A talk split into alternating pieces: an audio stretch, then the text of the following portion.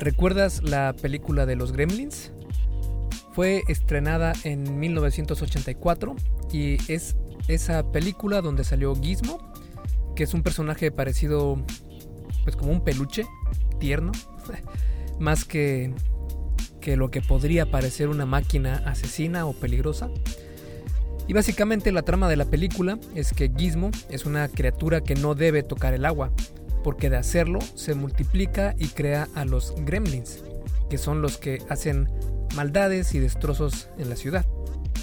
Pues bien, el coronavirus, que si estás escuchando este podcast, seguramente ya has escuchado de él porque está en todos lados y está causando pues muchos problemas en la población mundial. Y este virus es algo parecido a los gremlins. Todo comenzó como una gripe común, parecida al peluche tierno, pero esta en realidad resultó ser mucho más peligrosa de lo que aparenta porque su tasa de réplica y contagio es mucho más alta que la gripe que conocemos normalmente, parecido a los gremlins. Los gremlins son o completamente buenos o completamente malos, y como humanos, nosotros a veces nos formamos opiniones como gremlins, o algo es sumamente saludable o terriblemente fatal. Con el coronavirus pasa algo parecido. Hay quienes piensan que no debemos preocuparnos por nada y otros que dicen que es el final de los días. Aunque, por lo general, la respuesta correcta siempre suele estar en medio de los extremos. Así que esta semana vamos a hablar todo sobre el coronavirus y las razones por las cuales deberías preocuparte muy seriamente y también razones por las que no deberías preocuparte tanto. Así vamos a mantener esta balanza en lo, más objetivo posible y lo más cuerdo también porque seamos sinceros, esto puede llegar a ser bastante pues eh, de bastante pánico. Así que para evitar eso, vamos a informarnos súper bien sobre el tema para que sepas dónde debes preocuparte y dónde no. Pero antes, quiero que quede claro que no soy médico y que únicamente te comparto la investigación que realicé basándome en estudios y sitios dedicados a frenar el desarrollo de este virus, ¿vale? Una vez dicho eso, te doy la bienvenida al episodio número 37, 36 del podcast El Arte y Ciencia del Fitness, donde vamos a hablar precisamente sobre el coronavirus. Te veo en un minuto. Este episodio del podcast es traído a ti por Fase 1 Origen, mi curso sobre salud y fitness especializado para aquellas personas que comienzan su travesía para transformar su físico pero no saben cómo comenzar. O bien para quienes ya comenzaron pero no ven avances porque no saben realmente qué están haciendo mal. Si quieres comenzar con el pie derecho y no perder todo el tiempo en cuanto a perder grasa corporal, ganar músculo y vivir con más salud, entonces Fase 1 Origen es el curso ideal para ti. Y es ideal para ti porque es el único curso pensado específicamente para ti que quieres hacer un cambio completo en tu vida, pero se te ha dificultado, ya que contiene módulos sobre mentalidad, trucos y herramientas para que logres pues apalancar tus esfuerzos y pues no vienen dietas rígidas, no tienes que dejar de comer tus alimentos favoritos. También incluye un manual y un diario de entrenamiento para que tengas rutinas para hacer ejercicio en casa por el resto de tu vida si así lo deseas, entre muchas otras cosas. Además, Fase 1 Origen está completamente basado en ciencia, con estudios realizados por docenas de las mejores instituciones dedicadas a la investigación y contiene más de 100 referencias a estudios científicos para que tengas completa seguridad de que esto funciona sí o sí. Hay dos versiones, una para mujer y otra para hombre, así que si quieres saber más, puedes ir a esculpetucuerpo.com diagonal fase 1, todo junto sin espacio y con el número 1, fase 1. Ahora sí, vamos con el episodio de esta semana. Y como muchas veces aquí en esculpetucuerpo.com y en el podcast El arte y ciencia del fitness, siempre comenzamos desde el punto cero, es decir, desde lo más básico, y ese punto cero sería definir qué es el coronavirus. En realidad, el nombre correcto de la enfermedad conocida como coronavirus es COVID-19, y el virus que la provoca es el SARS-CoV-2, que significa Severe Acute Respiratory Syndrome Coronavirus 2 y se le llama coronavirus porque su forma tiene como estas espinas en toda su superficie y le dan un aspecto como de corona. Y son estas espinas las que le permiten ingresar a las células para infectarlas y poder replicarse. Especialmente tiene afinidad para quedarse en los pulmones. Y la forma pues es como una, una esfera, es esférico y tiene pues estas espinas en toda su superficie, que es la que le permite eh, anclarse a tus células y ahí entrar. El coronavirus es uno de los virus más contagiosos que han existido desde que tenemos conciencia de eh, de estos problemas. Normalmente una gripe común contagia a 1.5 personas más. Esta métrica es la que se conoce como número básico de reproducción y se mide con un estándar llamado R0. Por ejemplo, si una enfermedad tiene un R0 de 20, esto significa que una persona contagia en promedio a 20 personas más. El coronavirus tiene un R0 de 2 a 3.5, lo que significa que cada persona con coronavirus tiene un potencial de contagio de 2 a 3.5 personas más.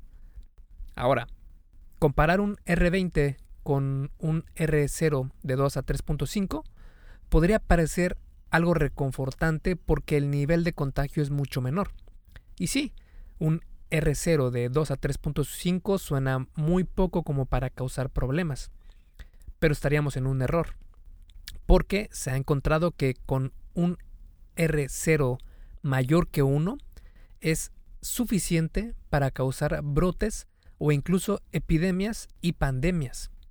De hecho, según un estudio, la pandemia de gripe porcina de, 1918, que provocó el deceso de 50 millones de personas, tenía un R0 de únicamente 1.4 a 2.8.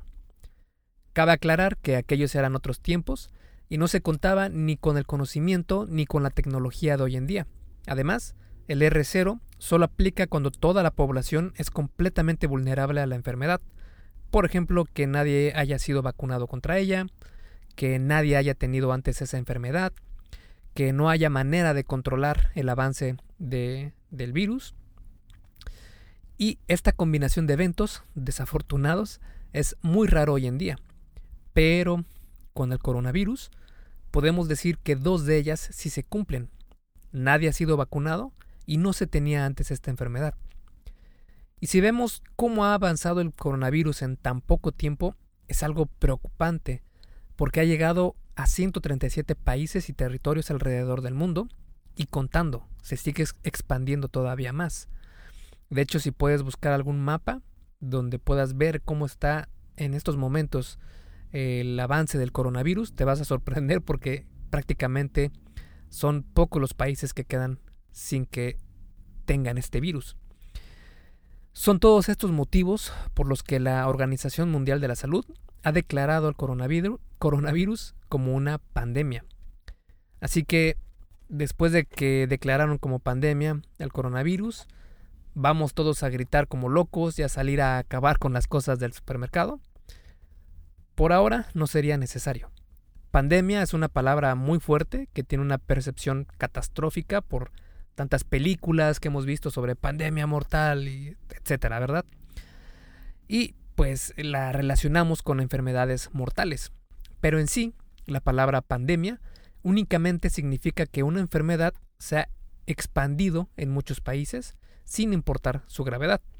Dicho esto, este nuevo virus sí que puede ser problemático para la salud y ahora precisamente vamos a analizar qué tan peligroso es el coronavirus para ti. En general, el 81% de los casos presentan síntomas leves, 14% síntomas severos y 5% críticos. La tasa de fatalidad promedio del coronavirus es de entre el 2 al 5%.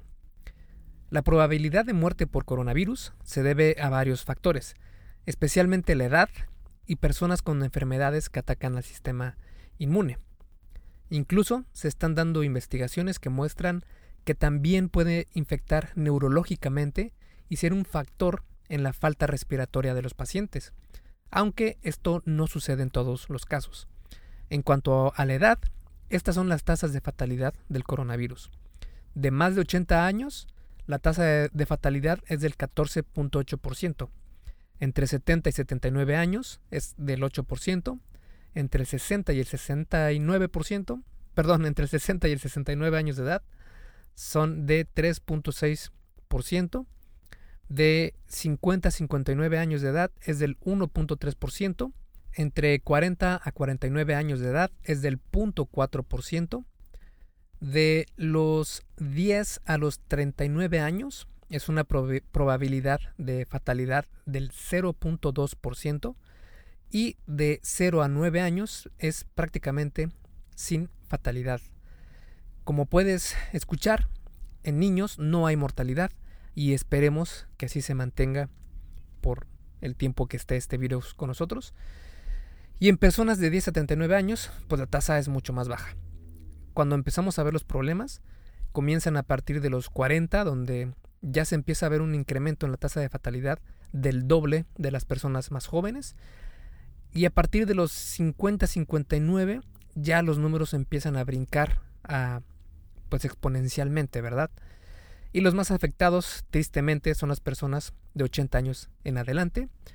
Y pues son los más vulnerables al coronavirus. Y no solo al coronavirus, porque como sabemos, pues un simple, una simple gripe normal también puede ser de, cuidado para este eh, segmento de la, de la población.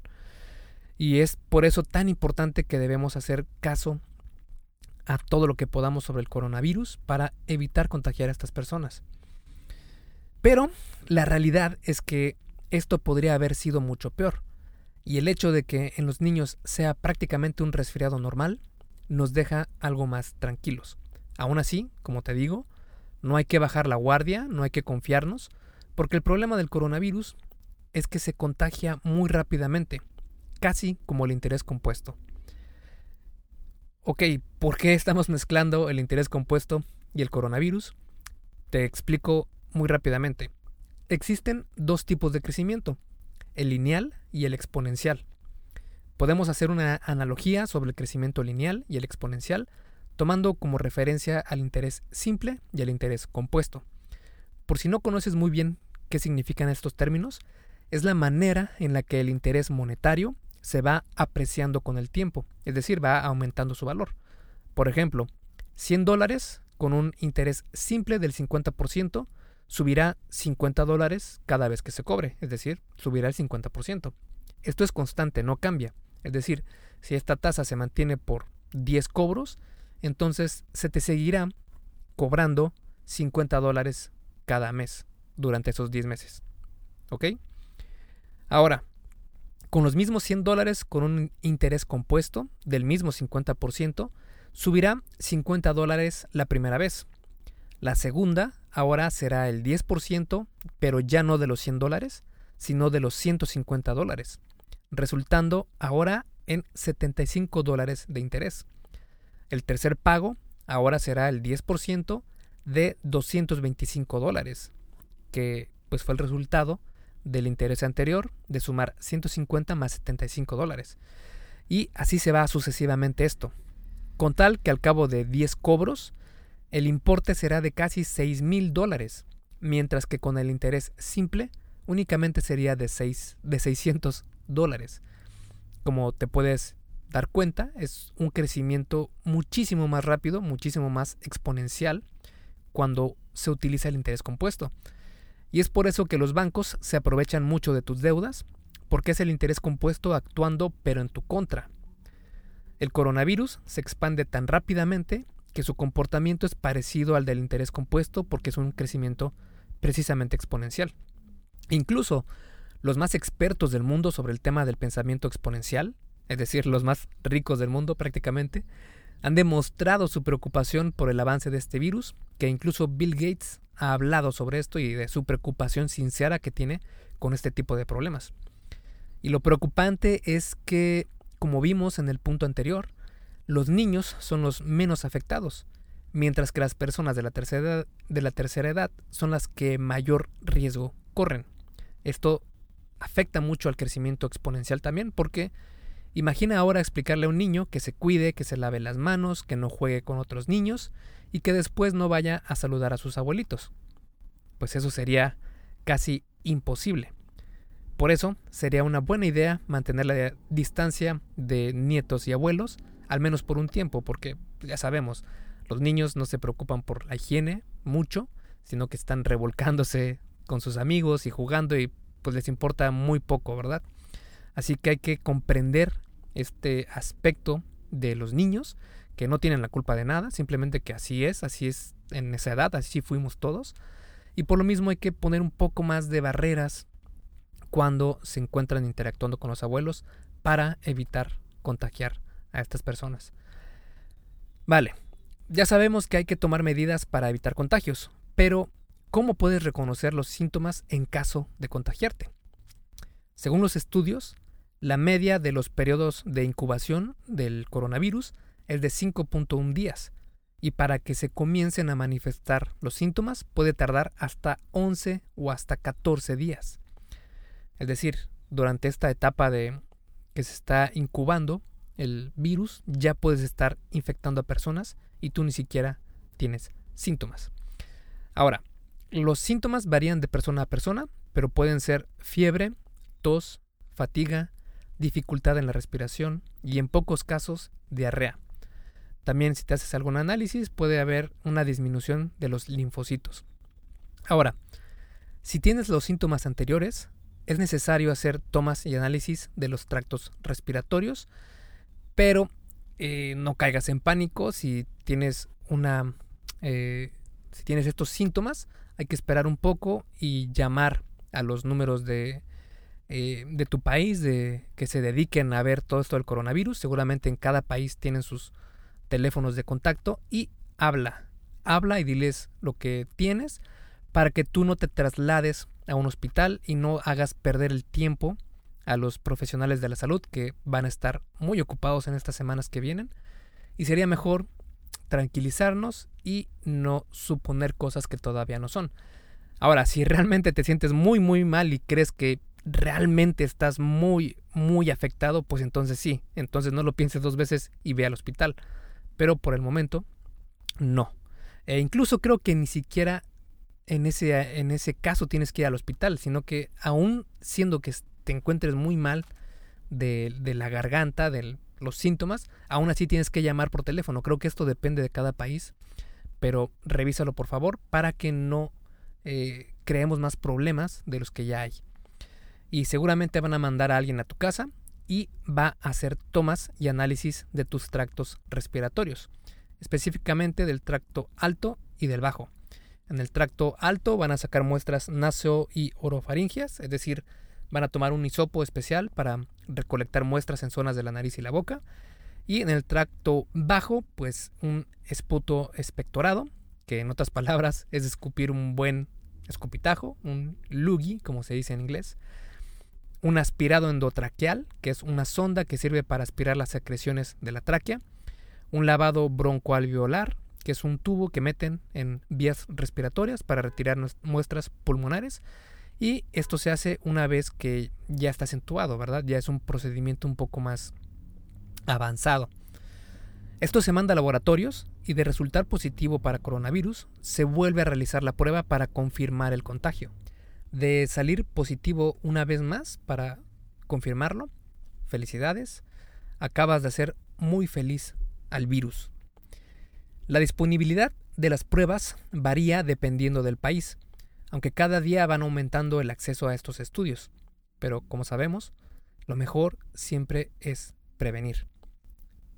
Al día de hoy, no hay tratamiento que ataque al virus directamente, aunque se han hecho algunos estudios con cloroquina, que es una droga que se utiliza para tratar la malaria, eh, todavía no puede contarse como una solución contra el coronavirus. También se han intentado tratar con inhalaciones de interferón, pero en algunos casos ha incluso complicado más la enfermedad. Así que tampoco es un eh, procedimiento que se recomiende para todas las personas en este momento. También se están investigando otras opciones como el Arbidol, el Remdesivir y el Favipiravir, pero de nuevo, todas están todavía en etapas muy tempranas para ser consideradas como tratamiento contra este virus. Por lo mismo, para tratarlo únicamente se puede hacer mediante antivirales, analgésicos y antipiréticos, como el ibuprofeno o el paracetamol. Dependiendo de la severidad del caso, los protocolos para tratar al COVID-19 en casos graves pueden ser la oxigenoterapia, la ventilación mecánica e incluso el soporte hemodinámico. La oxigenoterapia es esta mascarilla que te ponen para mejorar la respiración y oxigenación. Y este es el tratamiento principal para pacientes con infección severa. Con esto puedes darte cuenta del por qué es que se necesita una cama y una máquina especializada para hacer esta terapia de oxígeno. Por eso es que es importante que eh, los sistemas de salud, las instituciones, estén preparados para esto y tengan la capacidad suficiente para el número total de infectados de coronavirus, que bueno, de eso vamos a hablar más adelante, pero quiero que pongas atención en este punto. El, otro tratamiento es la ventilación mecánica, que aquí es cuando se coloca un tubo dentro de la tráquea para permitir la respiración y oxigenación asistida con una máquina. Esta solo es necesaria si hay falla respiratoria y la oxigenoterapia no está funcionando. Y la última es el soporte hemodinámico, que prácticamente es administrar lo necesario directamente a las venas para mantener estable al paciente y este solo se utiliza en caso de que se presente algún shock séptico. Como probablemente te diste cuenta, todas estas son solo formas de apoyar al paciente más que para curarlo, porque por el momento no hay cura para luchar contra este virus y prácticamente es el cuerpo el que se tiene que curar por sí solo. La manera de evitar el contagio del coronavirus son las mismas de toda la vida. Lávate las manos muy seguido, más del que piensas que es necesario. Es decir, sé exagerado en el número de veces que te lavas las manos al día. Y sécate con servilletas de papel. De nada sirve que te laves las manos y te llegues a limpiar en una toalla donde la utilizan muchas personas o incluso tú en otras etapas del, día entonces es mejor secarte con servilletas de papel y tirarlas a la, basura, a la basura. Evita el contacto físico. Procura no estar en eventos donde haya mucha gente. Evita pagar con dinero físico. Desinfecta tu celular cada dos días, cada tres días. Estornuda en la parte interna del codo, etc. Aunque fortalecer tu sistema inmune es incluso más importante. Hey, rápidamente, antes de seguir con el episodio, ¿me harías un favor? Si te está gustando lo que estás escuchando en este podcast, ¿puedes compartirlo en tus redes sociales? Basta con que tomes una captura de pantalla o te tomes una foto y compartas la publicación en Facebook, Instagram o en cualquier otra red social mencionando el podcast El arte y ciencia del fitness. Porque simplemente con que hagas esto, que realmente no te lleva más de un minuto, me ayudas un montón a que Esculpe tu cuerpo crezca y podamos cambiarle la vida a muchas más personas. Y si haces esto, no olvides etiquetarme en la publicación para que pueda agradecerte personalmente. En Facebook estoy como blog Esculpe tu cuerpo y en Instagram como Esculpe tu cuerpo. Vale, sigamos entonces donde nos quedamos en el episodio. ¿Cómo logras esto? Igual, con lo mismo de siempre y con lo que he hablado mucho en mi blog. Y de hecho estoy pensando hacer un artículo sobre esto en mi página esculpetucuerpo.com la semana que viene, que va a ser precisamente acerca de cómo aumentar tu sistema inmune. Pero bueno, cosas como llevar una vida más activa y comer mejor fortalecen mucho tu sistema inmune. Por ejemplo, priorizar vegetales y fruta en tu dieta, hacer ejercicio, pero mm, no al punto de sobreentrenamiento, que es ejercitarte demasiado, porque esto puede debilitar tu sistema inmune. Si quieres saber más sobre dónde encuentras este punto de sobreentrenamiento, puedes buscar sobreentrenamiento, la palabra sobreentrenamiento, en el buscador de mi página esculpetucuerpo.com y te va a aparecer un artículo que escribí sobre el tema y está muy muy completo. Otra opción que debes hacer hoy mismo y que debes tomar esa decisión hoy mismo por tu salud y la de tus seres queridos es dejar de fumar por completo porque es terrible para tu salud. Y eres mucho más propenso de tener problemas graves con el coronavirus si eres fumador. También tengo un, artículo en esculpetucuerpo.com donde hablo sobre cómo afecta el fumar a tus ganancias musculares y a tu salud en general, así que puedes buscarlo. Mantén un porcentaje de grasa corporal saludable, si eres hombre entre un 10 a un 18% y si eres mujer entre un 18 a un 28% de grasa corporal. También si quieres saber cómo calcular esto, puedes entrar a esculpetucuerpo.com y eh, busca porcentaje de grasa corporal y te va a aparecer un artículo que escribí sobre el tema. Reduce tu estrés, duerme lo suficiente, como mínimo entre 7 a 9 horas por noche. Añadir algunos suplementos tampoco está de más, porque algunos de estos ayudan también a tu sistema inmune. Por ejemplo, la vitamina C, el aceite de pescado omega 3, la vitamina D, la equinacia, el zinc, el extracto de ajo envejecido, el ginseng, probióticos, la espirulina.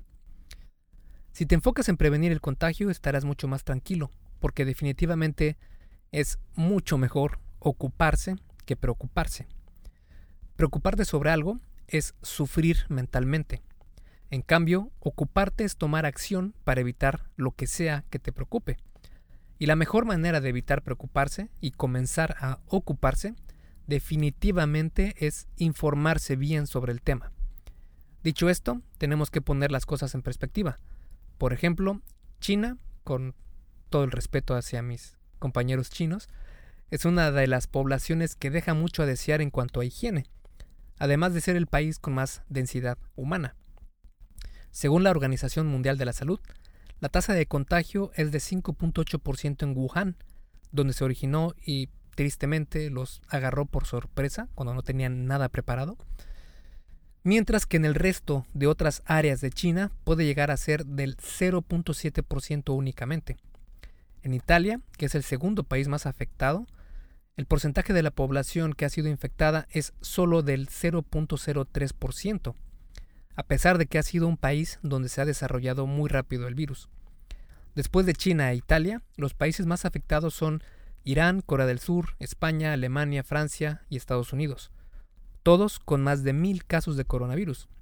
En México, el país de donde yo soy, al día de hoy, 13 de marzo de 2020, que fue cuando escribí este artículo, aún estamos en números bajos con 26 casos confirmados en total, de los cuales 17 son hombres y 9 son mujeres. 20 casos son ambulatorios y 6 hospitalizados. 22 están activos cuatro ya fueron dados de alta y uno está en estado crítico. Ahora, estos datos fueron de el 13 de marzo de 2020. Viendo los datos actualizados al 17 de marzo de 2020, que es cuando estoy grabando este podcast, este episodio, estoy viendo que México ya tiene un total de casos de 82 con el mismo total de personas recuperadas, que son 4, casos activos 78 y casos críticos 1. Esto tiene un total de casos por millón de personas del 0.6. Como puedes ver, la realidad es que ha aumentado muchísimo en cuestión de días. Estamos hablando de nuevo del crecimiento exponencial y no de un crecimiento lineal. Lo más preocupante es que debido a la naturaleza del virus, lo más probable es que estas tasas aumenten exponencialmente en los próximos días o semanas en México y también en los países donde aún no se desarrolla demasiado. Así que lo mejor que podemos hacer es ocuparnos, es decir, prepararnos para lo que pueda ocurrir. Si sabes que en las próximas semanas se podrían disparar muchos más casos de coronavirus en tu país, entonces es buen momento para hacerte de recursos antes de que comiencen las compras de pánico. Ojo que esto no es porque viene el apocalipsis ni nada por el estilo, es únicamente para evitarte la incomodidad y el riesgo de contagio de tener que pelearte con alguien por unos rollos de papel higiénico, como se está viendo en varios lugares en Estados Unidos. Por eso sería una buena idea comprar un poco más de lo básico. Ojo, un poco más de lo básico, por si piensas disminuir las salidas de tu casa por un tiempo. Cosas como papel higiénico, frijoles, algunos enlatados, fruta congelada, pastas, arroz, etc. cosas que te pueden durar mucho tiempo. Y no, no digo que compres medio supermercado. Únicamente compra una o dos raciones extra de lo que necesitas normalmente. Menciono esto porque podemos provocar más problemas si no pensamos en nuestra comunidad. Si no pasa nada, genial, ya tienes una despensa significativa en casa. Pero si las cosas se ponen un poco más duras, que probablemente se vaya a ser el caso, también ya estás preparado. Ocúpate, no te preocupes. Con todo esto, no hay que ser negativos. Seguramente no te vas a contagiar de coronavirus, pero hay otras cosas por las cuales sí debemos preocuparnos como sociedad. Y esta precisamente es la verdadera razón por la que debemos evitar el coronavirus a toda costa. Como hemos escuchado en este episodio, si tomas las debidas precauciones, probablemente no te contagies de coronavirus. Las tasas siguen siendo bajas. Pero pensar solo en ti y en tu salud puede ser un arma de dos filos. ¿Qué pasa con tus padres y o, y o abuelos? ¿Qué pasa con las instituciones de salud y su capacidad para soportar este problema? ¿Cómo afectará a la economía local, nacional y mundial? Estos problemas ya se están comenzando a dar. Por ejemplo, ya hemos visto que muchos eventos sociales se han cancelado, las bolsas de valores del mundo han tenido cracks durante días donde han bajado muchísimo su porcentaje de valoración y incluso aquí en México en el, IPC, que es el índice de precios y cotizaciones, que es la bolsa de valores prácticamente, suspendió sus operaciones después de bajar un 7% en un mismo día y esto es una muy mala señal de la economía. Pero lo que es importante aquí y por lo que el mundo entero está tomando acciones para combatir este virus son las implicaciones que puede tener en la sociedad, tanto en temas económicos como de salud y sociales. Pongamos un ejemplo de México. Según Mark Lipsit, que es un epidemiólogo de Harvard, dice que aproximadamente entre el 40 a un 70% de la población mundial se podría contagiar de coronavirus en este año 2020. Vamos a ser muy conservadores con este ejemplo y digamos que no sería un 40 o un 70% de la población, sino únicamente un 25%. Eso significaría que casi 34 millones de personas en México podrían contagiarse de coronavirus en lo que transcurre el año. Ahora, aproximadamente entre el 10 al 15% de las personas infectadas necesitarán hospitalización, lo que resultaría en la necesidad de entre 3 a 5 millones de camas. Si recuerdas el punto anterior que te mencioné, donde se necesita una máquina para ayudarte a la respiración, a la oxigenación, etc., pues de esto estoy hablando precisamente, que necesitaríamos entre 3 a 5 millones de camas. Según el primer informe de gobierno de México de, este, de esta nueva administración, no se cuentan con las cifras necesarias para dar abasto a una gran parte de la población. Se reportó que México solo tiene una cama disponible por cada mil habitantes, mientras que el mínimo promedio que propone la Organización para la Cooperación y el Desarrollo Económico, la OCDE, es de 4.7 camas por cada mil habitantes. México solo cuenta con poco más de 135 mil camas para dar servicio a los millones de personas que podrían ser infectados de coronavirus, sin contar a personas con otras enfermedades. ¿eh? Aquí estamos hablando únicamente de estas personas que tienen coronavirus o que tendrían coronavirus. Este no solo es un problema de México, sino de la gran mayoría de países que pueden ser afectados. Incluso platicando con personas de España que están sufriendo ahora las consecuencias del coronavirus en su país, que está muy fuerte por allá. En Italia, en Italia ya no se diga. Eh, me comentan que, que sí, que en España, por si eh, no lo sabes, tienen uno de los sistemas de salud mejor calificados en el mundo y aún así se las están viendo negras en estos momentos. En Italia llegaron ya al extremo de, de tratar de decidir quién se hospitaliza y quién no, a quién lo mandan a su casa ya sin probabilidad alguna de que sea tratado, porque ya se están rebasando absolutamente todos los recursos que tienen los hospitales en esos países. Así que sí, evitar contagiarse al no ir a eventos públicos, no saludar de mano, etc., puede parecer algo bastante exagerado si lo pensamos de forma individual, de forma egoísta, pero es una medida muy razonable si hablamos de repercusiones sociales, de salud y económicas que al final de cuentas nos van a afectar a todos. China sabía muy bien esto e hizo lo correcto aunque pareciera exagerado, tomar cartas en el asunto para evitar un problema mayor a pesar de que tuvieran que aislarse por completo del mundo. Pero bueno, al ser este un blog sobre salud y fitness, no podía dejar de tocar el tema sobre el gimnasio y la probabilidad de infección.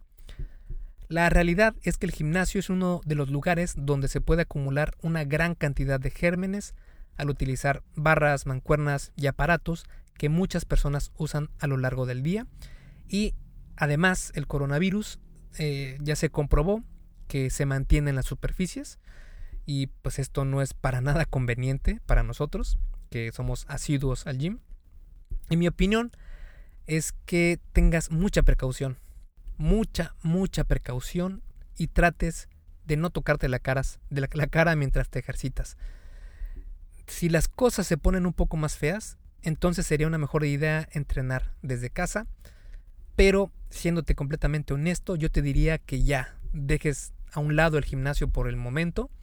No estamos en una situación en la que podamos darnos el lujo de ir al gimnasio y ver qué pasa.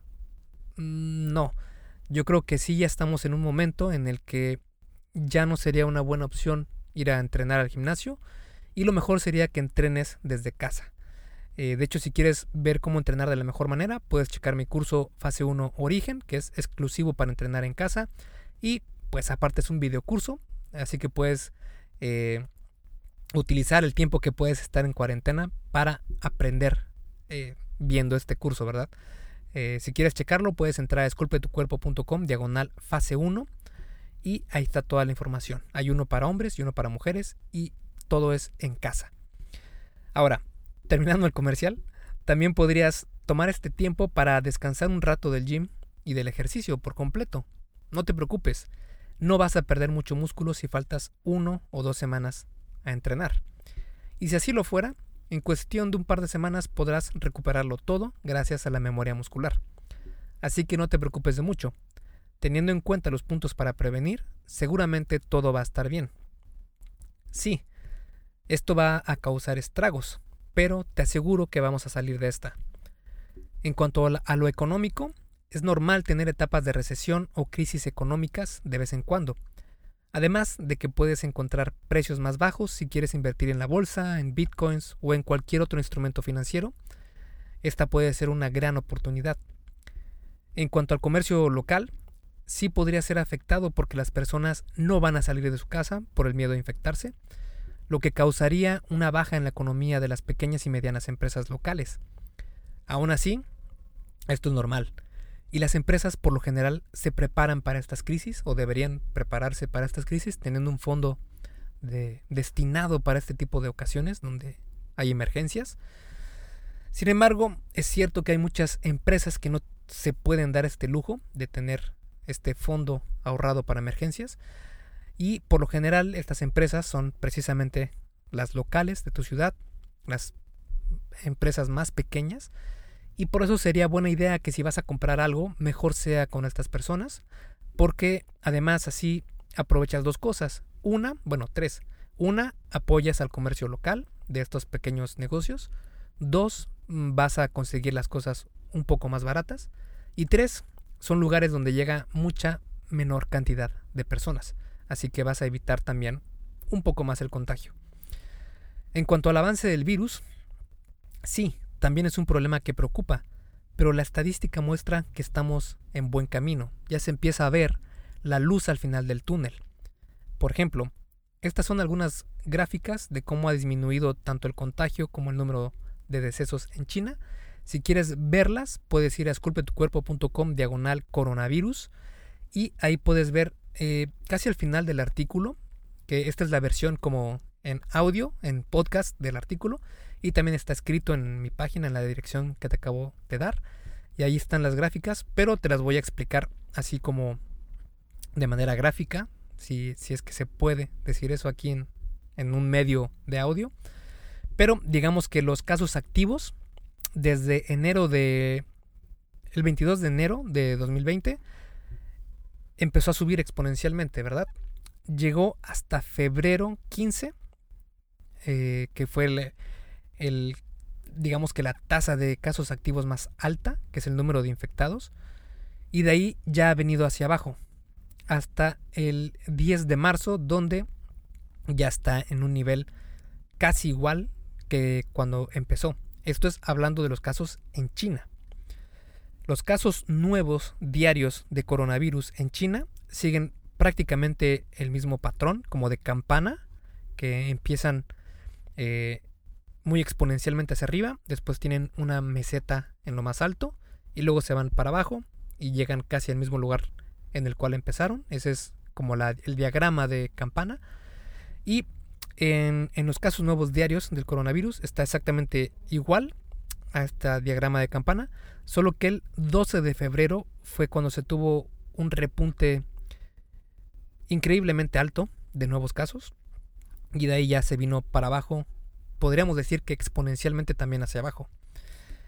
Entre la relación de casos recuperados versus, casos fatales de coronavirus en China son inversamente relacionados, es decir, eh, la tasa de mortalidad ha bajado tanto como la tasa de recuperación ha ido subiendo y esto es, esto es obvio, pero si vieras la gráfica sería mucho más obvio porque se ve claramente cómo eh, la tasa de recuperación va completamente eh, en buen paso, subiendo, mientras que la de fatalidad va completamente hacia abajo, casi casi colapsándose. También se puede ver en otra gráfica que te pongo ahí cómo ha sido debilitado el coronavirus en China, específicamente los eh, casos activos, donde la barra de la gráfica pues ya es muy muy pequeña. Y definitivamente las cosas podrían ser mucho peor con el coronavirus. Si seguimos aprendiendo de los países que ya sufrieron el paso de este nuevo virus, como China, o de los que están justamente ahora sufriendo muy fuerte estos, estos, estas repercusiones del virus, como lo es España, como lo es Italia, es muy probable que su impacto sea menor cada vez si tratamos de evitarlo. De nuevo, aquí estoy haciendo un llamado a todos mis amigos mexicanos y de Latinoamérica que debemos actuar en este momento. Esto queda en nuestras manos. Estamos en una oportunidad de oro, literalmente de oro, para evitar estos problemas, para evitar estar en una situación grave donde nuestro sistema de salud, de salud mexicana eh, no se compara en lo más mínimo a los sistemas de salud de España ni de Italia. Créeme que no es para nada lo mismo. Si llega a pasar lo de España o lo de Italia aquí en México, híjole, sería muy preocupante para todos nosotros mexicanos. Y por eso te quiero hacer una atenta invitación a que no te confíes, a que no veas esto como algo que va a pasar, que es como una simple gripa, y que y que hagas todo lo que esté a tu alcance para evitar el contagio tuyo y de, los, de tus seres queridos. Porque si no lo hacemos, probablemente se compliquen las cosas y ahí sí, ya no habrá a dónde correr porque los gremlins nos habrán ganado la batalla. Para concluir, el coronavirus es nuevo para nosotros y sumamente contagioso. Aunque su tasa de mortalidad es baja si eres joven y baja media si eres un adulto de edad avanzada, y lo más probable es que no te contagies con el virus, pero eso no es excusa para no tener precaución. Recuerda que no solo eres tú, sino que vives rodeado de una sociedad que sí puede ser más vulnerable a este virus e incluso propensa a colapsar en muchos aspectos. Estamos en un punto muy relevante en el desarrollo de este nuevo virus y si las cosas van bien solo habrá sido un susto, pero si van mal, las repercusiones en la mortalidad, economía e instituciones de salud pueden ser muy, muy negativas, especialmente aquí en México. Al final de cuentas, lo que no nos mata nos hace más fuertes. El coronavirus va a ser una gran lección para fortalecer nuestros sistemas de salud, económicos y sociales, siempre y cuando nos lavemos las manos. Esculpe tu vida, comienza con tu cuerpo. Y hasta aquí el episodio del podcast de hoy. ¿Te gustó? Si es así, déjame una calificación y tu opinión en Apple Podcast. Es muy sencillo y no te lleva mucho tiempo. Con esto me ayudas a que el podcast suba en el posicionamiento de Apple y así podamos llegar a más personas. Si tienes alguna duda o sugerencia, puedes mandarme un email a contacto. Veo absolutamente todo lo que me llega al mail y respondo personalmente a todos. Puedo tardarme un poco por la cantidad de mensajes que recibo al día, pero ten por seguro que sí te responderé. Gracias por escuchar el podcast de la arte y ciencia del fitness y espero haberte ayudado a aclarar algunas de tus dudas. Y antes de irnos, si te gustó el episodio, entonces probablemente también te gusten las guías para llevar una vida fit real. En estas guías te muestro cuáles deben ser los factores principales que debes tener en cuenta para mejorar tu físico. Son completamente gratis y tengo dos, una para hombres y otra para mujeres. Puedes bajarlas en esculpetucuerpo.com y en la página principal está el enlace. Me despido y nos vemos en el siguiente podcast.